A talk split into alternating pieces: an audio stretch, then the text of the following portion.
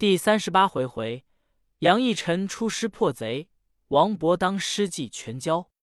词曰：世事浮鸥，探吃而扰攘，遍地割毛。豹虎何足怪，龙蛇亦易收。蒙雨过，淡云流，相看怎到头？细思量，此身如寄，总属浮游。问君娇妻何头？向天涯海角，南北营求。岂是名为泪？凡与命天愁，眉间事，酒中休。相逢现所谋，只恐怕原声鹤唳，又惹新愁。又掉亦难忘。人处太平之事，不要说有家业的甘守田园。即如英豪，不欲亡命济贫，亦只好付之浩叹而已。社祸一遇乱离，个个意中要想做一个汉高，人有智能的，竟认作孔明，岂知自信不真，以致身首异处，落得惹后人笑骂。故所以识时务者，忽为俊杰。然能参透此四字者，能有几人？不说秦叔宝在登州训练水军。打听炀帝出都，即便进兵进剿。却说炀帝在宫中，一日与萧后欢宴。炀帝道：“王弘的龙舟想要造完了，工部的锦帆彩缆俱已备完，但不知高昌的垫脚女可能即日选到。”萧后道：“垫脚女其名虽美，妾想女子柔媚者多。这样殿宇般一只大船，百十个娇嫩女子。”如何牵得他动？除非在天蝎内向相帮，才不费力。杨帝道：“用女子牵缆，原要美观；若天入内向，便不运矣。”萧后道：“此舟若指女子，断难移动。”炀帝道：“如此未知奈何？”萧后停杯助想了一回，便道：“古人以羊驾车，一曲美观；莫若再选一千嫩羊。”梅兰也是十只，就像驾车的一般，与美人相见行，岂不美哉？炀帝大喜道：“玉妻深得朕心，便差内相传玉有司，要选好毛片的嫩羊一千只，以备牵缆。”内相领旨去了。炀帝与萧后众夫人要点选去游江都的嫔妃宫女，只见中门使段达传进奏章来。炀帝展开，细细翻阅，原来就是孙安祖与窦建德聚住了高基坡举义，其手统兵杀了涿郡守郭炫，勾连了河曲聚众张金称，清河聚到高士达，三处相为缓急，劫掠进献，官兵莫敢错其锋，因此有司飞章告急，请兵征剿。炀帝看了，大怒道：“小丑如此跳梁！”须用一员大将进行剿灭，方得地方宁静。一时间再想不出个人来。石贵人袁子嫣在旁说道：“有个太仆杨义臣，闻他文武全才，如今镇守何处？”杨帝见说，惊讶道：“妃子那里晓得他文武全才？”袁子嫣道：“他是妾之母舅，妾虽不曾识面。”因幼时妾父存日，时常称道其能，故此晓得。炀帝道：“原来杨义臣是你母舅。今日若不是妃子言及，姬忘却了此人。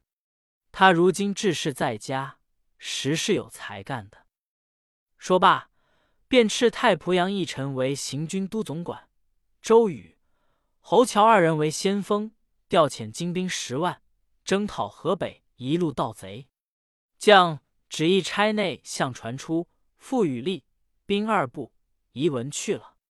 炀帝对元子嫣道：“义臣西蜀君臣，今为国戚，量不负朕。四凯旋日，宣入宫来，与妃子一见如何？”元子嫣谢恩不提。正是天数江中随事，昏王强去安排。现有邪佞在侧。良臣焉用安危？话说杨义臣得了敕旨，便具将校，择吉行师，兵行数日，直抵己渠口。晓得四十里外，就是张金称在此聚众劫掠，忙扎住了营寨。因尚未识贼人出入路径，借军不可妄动，差细作探其虚实，欲以奇计擒之。却说张金称打听杨义臣兵至，遂自引兵直至义臣营垒搦战。见义臣固守不出，求战不能，终日使手下百般会骂。如此月余，只道义臣是怯战之人，无谋之辈。何知杨义臣四骑谢驰，密唤周瑜。侯乔二将领精锐马骑二千，成夜自馆陶渡过河去埋伏，待金称人马离营，将与我军相接，放起号炮，一齐加攻。义臣亲自披挂，引兵搦战。金称看见官军行伍不整，阵法无序，引贼直冲出来，两军相接，未及数合，东西伏兵齐起，把贼兵当中截断，前后夹攻。贼众大败，金称单马逃奔清河界口，正遇清河郡城杨善领兵捕贼，正在汾口地方，秦金称杀之，令人将首级送至义臣营中。金称手下残兵星夜投奔窦建德去了。义臣将贼营内金银财物马匹尽赏士卒，所获子女俱各放回，移兵直抵平原，进攻高基坡。绞杀余党，石高基坡乃窦建德、孙安祖父高士达居于彼处。早有细作报言杨义臣破张金称，乘胜引兵前来。金官兵已到乌仓下寨，离此只隔二十里之地。建德闻之大惊，对孙安祖、高士达道：“吾未入高基坡之时，已知杨义臣是文武全才，用兵如神，但未与之相聚。”今日果然杀败张金称，以得胜之兵来征伐我等，锐气正炽，难与为敌。是达兄可暂引兵入据险阻，以避其锋，使他坐守岁月，两处不给，然后分兵击之，义臣可擒矣。士达不听建德之言，自恃无敌，刘皮若三千与建德守营，自同孙安祖成业领兵一万。去劫一臣营寨，不期一臣欲知贼意，调将四下埋伏。高士达三更时分，提兵直冲一臣老营，见一空寨，知是中计。正欲退时，只听得号炮四下齐起，正遇着一臣守将邓有见，当侯一见，士达跌下马来，被邓友见削了首级，绞杀于兵。安祖见势达已亡。忙都转马头奔回，见得同来拒敌，无奈随兵势大，将士十丧八九。见得与安祖只剩二百余骑，因见饶阳无备，遂直抵城下，未及三日而攻克之。所降士卒又有二千余人，据守其城，商议进兵以敌一臣。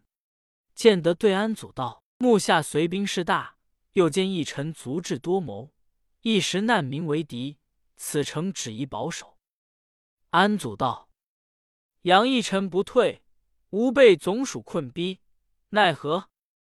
建德道：“我有一计，须得一人，多带金珠，速往京中，会主权奸，要他调去一臣。随将除了一臣，其他复何惧哉？”安祖道。嫩班说：“地速去走遭，倘一时不能调去，奈何？”建德道：“非也，主上信任奸邪，未有佞臣在内，而忠臣能立功于外者。”于是建德收拾了许多金珠宝丸，付与安祖。安祖叫一个禁卒，付了包裹，与建德别了，连夜起身，小行夜宿。一日走到梁郡白酒村地方，日已西斜，恐怕前途没有宿店。见有一个安客商遇，两人遂走进门。主人家忙驱出来接住，问道：“爷们是两位，还有别伴？”安祖道：“只我们两人。”店主人道：“里边是有一个大间空在那里，恐有四五位来，又要腾挪。西首有一间，甚是洁净。”先有一位爷下在那里，三位尽可容的，待我引爷们去看来。说了，遂引孙安祖走到西边，推开门走进去，只见一个大汉鼻息如雷，横挺在床上。店主人道：“爷们不过痊愈一宵，这里可使得吗？”安祖道：“也罢。”店主人出去搬了行李。安祖细看床上睡的人，身长膀阔，腰大十围，眉目清秀，裘发长髯。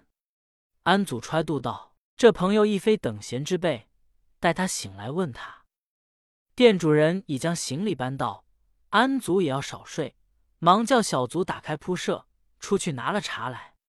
只见床上那汉听得有人说话，擦一擦眼，跳将起来，把孙安祖上下仔细一认，举手问道：“兄长尊姓？”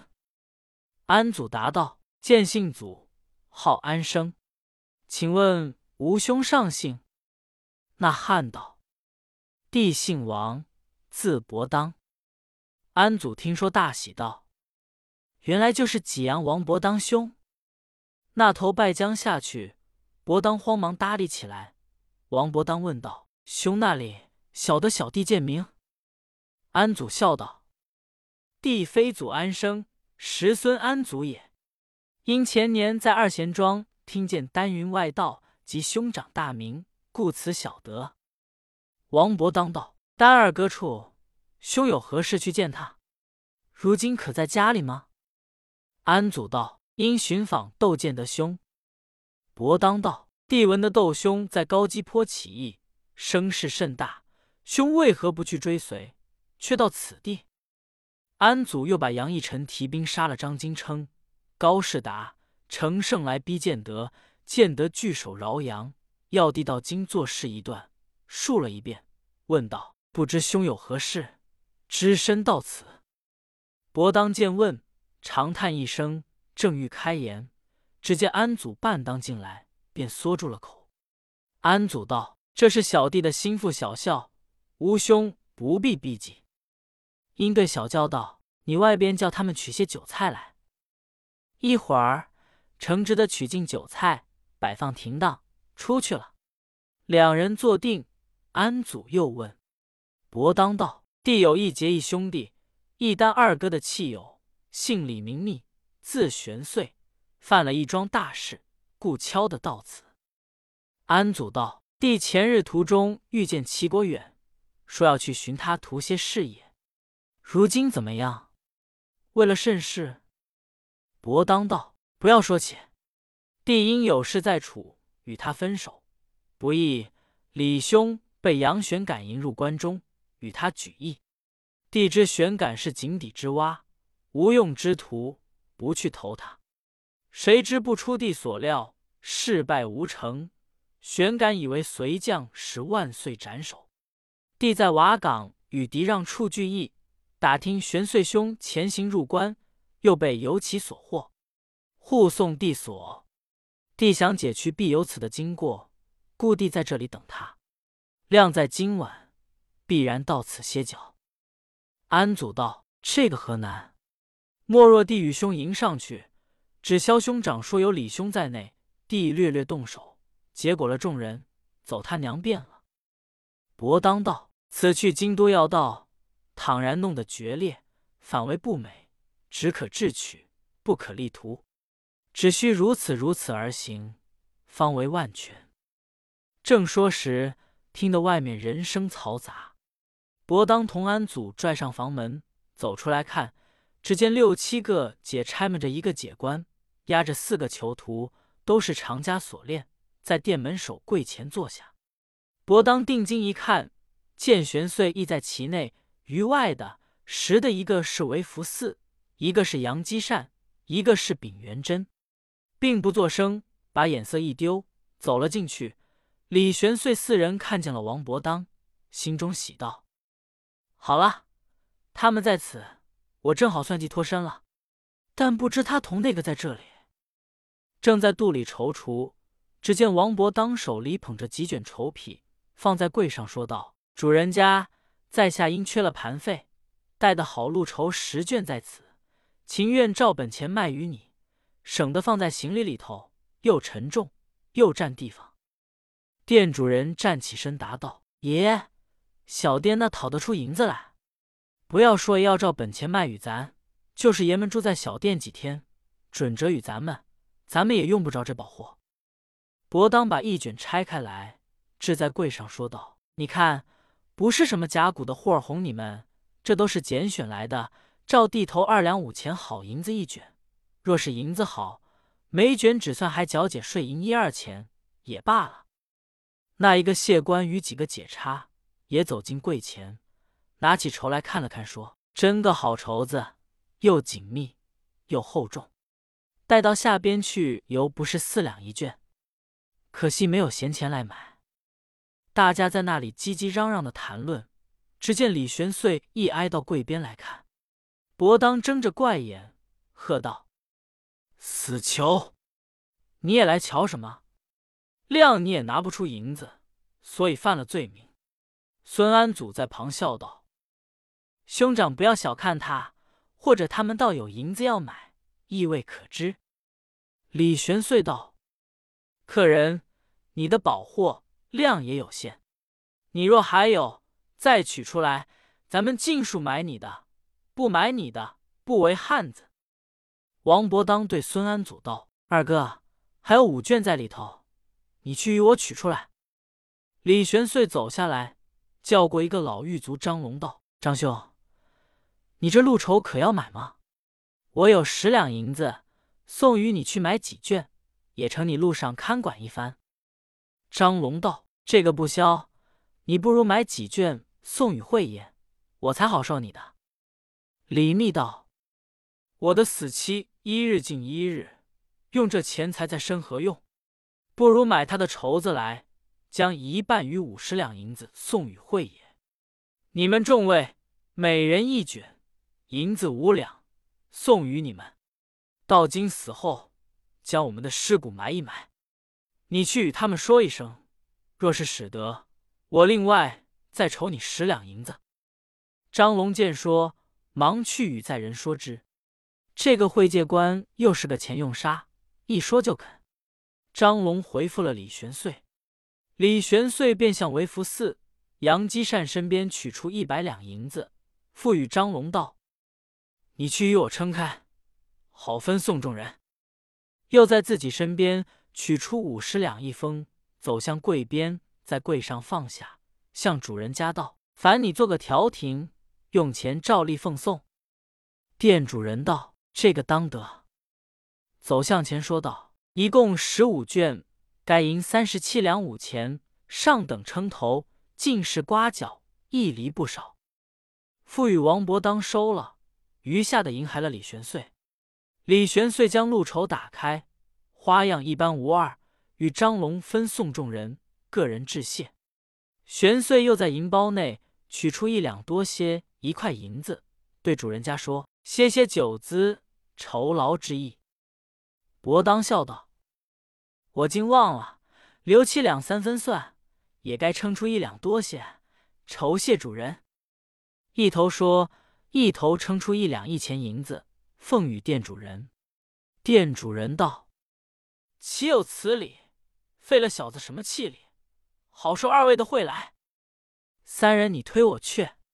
孙安祖说道：“小弟有一个道理在此，我们大哥这一两一钱银子是本该出的。”这位兄的那块银子，他寄取出来，怎好又收进去？代地也出几钱，凑成三斤。凡主人家弄几碗菜，买坛酒来，只算主人家替咱们接风，又算一宗小交易的合适酒，畅饮三杯，岂不良美？这几个解差齐声赞道：“这位也主张的不差，我们也该贴出些买酒才好。”八个解差与孙安祖又凑出两万。安祖把来上等一称，共三两七钱有余，对主人家道：“请收去，这是要劳重的了。”主人家笑道：“这个小子李会德，先请各位爷到里边去用了便饭，待小子好好的整治起菜来。”孙安祖道：“菜不必拘，酒是要上好的，况是人多，要多买些。”店主人道：“这个自然。”大家搁闺房里去了。霎时间已是黄昏时候，店家将酒席整治完备，将一席送与会解官，叫张龙致意，不好与公差囚徒同席之意。那会介官员是个随波逐流之人，又得了许多银子礼物，便对张龙道：“继承他们美意，我怎好又独自受用这一席酒？既然在此荒村野店，那个小得同在一单吃了罢，也便大家好照管。”张龙道：“说起来，他四个原系宦家公子，如此偶然孩子气，犯了罪名，只要慧爷倒是使得，我们就叫他们进来。”会谢官道：“总是这一会儿的功夫，就都叫到这里用了罢。”于是众人将四五桌酒席都摆在玄岁下的那间大客房里，连主人家共十七八人，大家入席坐定。大杯小盏，你奉我劝，开怀畅饮。店小二流水烫上酒来。孙安祖对店小二道：“你们辛苦了，自去睡罢，有我们小厮在这里。”店主人大家吃了一回，先进去睡了。岂知会介官又是个酒客，说的投机，与他们呼吆喝六的，又闹了一回。孙安祖见众人的酒已有七八分了。约略有二更时分，王伯当道：“酒不热，好闷人。”孙安祖道：“待我自去，看我们小厮在那里作甚。”忙走出去，一回捧着一壶烫的热酒，笑将进来道：“店小二与我家小厮多先吃醉了，一破的躺着，亏得我自去挨这壶热酒在此。”王伯当取来，先斟满一大杯，送与会解官。又斟下七八大杯，对着解差道：“你们各位请用过了，然后轮下来我们吃。”众解差道：“承列位盛情，实吃不下了。”孙安祖道：“这一杯是必要奉的，余下的总是我们吃罢。”张龙拿起杯来，一饮而尽，众公差只得取起来吃了。顷刻间，一个解官，八个解差。祈祷在尘埃。孙安祖笑道：“是便是，只恐怕他们药力浅，容易醒觉。”忙在行李中取出蜡烛，一支点上。王伯当将四人的枷锁扭断了。李玄遂忙向解官报箱内寻出公文来，向灯火上烧了。原来的十五卷路筹并银子取了出来，付与王伯当收入包裹。小校背上行李，共七个人。悄悄开了店门出去，只见满天星斗，略有微光。大家一路叙谈，忙忙的赶行。走到五更时分，离店已有五七十里。孙安祖对王伯当道：“小弟在此地要与兄们分手，不及送李兄等至瓦岗矣。”玄遂等对安祖道：“小弟谬承兄见爱，得托此难，且到前途去痛饮三杯再出。”王伯当道：“不是这话，孙兄还有窦大哥的公干在身，不要耽搁他。”孙安祖道：“小弟还有句要紧话替兄们说：你们或做三路走，或做两路行。若是成群的逃窜，再走一二里，便要被人看破拿去了。只此就分手里。”李玄遂道：“既是这等，凡兄志意见得。”弟此去若瓦岗可以存身，还要到饶阳来相续。若见丹二哥，亦与弟之生。说罢，众人东西分路，只剩王伯当、李玄遂、秉元贞、韦福寺、杨基善，又行了几里，已至三岔路口。王伯当道：“不是这等说，在陷阱里头，死活只好挤在一堆。今已出笼。”正好各自分飞逃命，趁此三岔路口，各请随便。弟只好与玄岁同行。为福寺与杨基善是相好的，便道：既如此，我们捡这小路挨上去罢。秉元真道：我是也不依大路走，也不捡小路行，自有个走法，请兄们自去。于是杨为二人走了小路去。王李二人走了大路，未及李许、王伯当，只听得背后一人赶来，向李玄遂肩上一拍说道：“你们也不等我一等，径自去了。”王伯当道：“兄说有自己的走法，为何又赶来？”丙元真道：“兄难道是呆子？我刚才哄他两个，那有出了商门，再走死路的理？”玄遂道：“为何？”丙元真道：“正公差醒来，自然要经由当地方兵将协力擒拿。必然小路来的人多，大路来的人少。如今我们三人放着胆走，量有百十个兵校赶来，也不放在我们三个眼里。只是没有短路的，借他三四件兵器来应急，怎好？”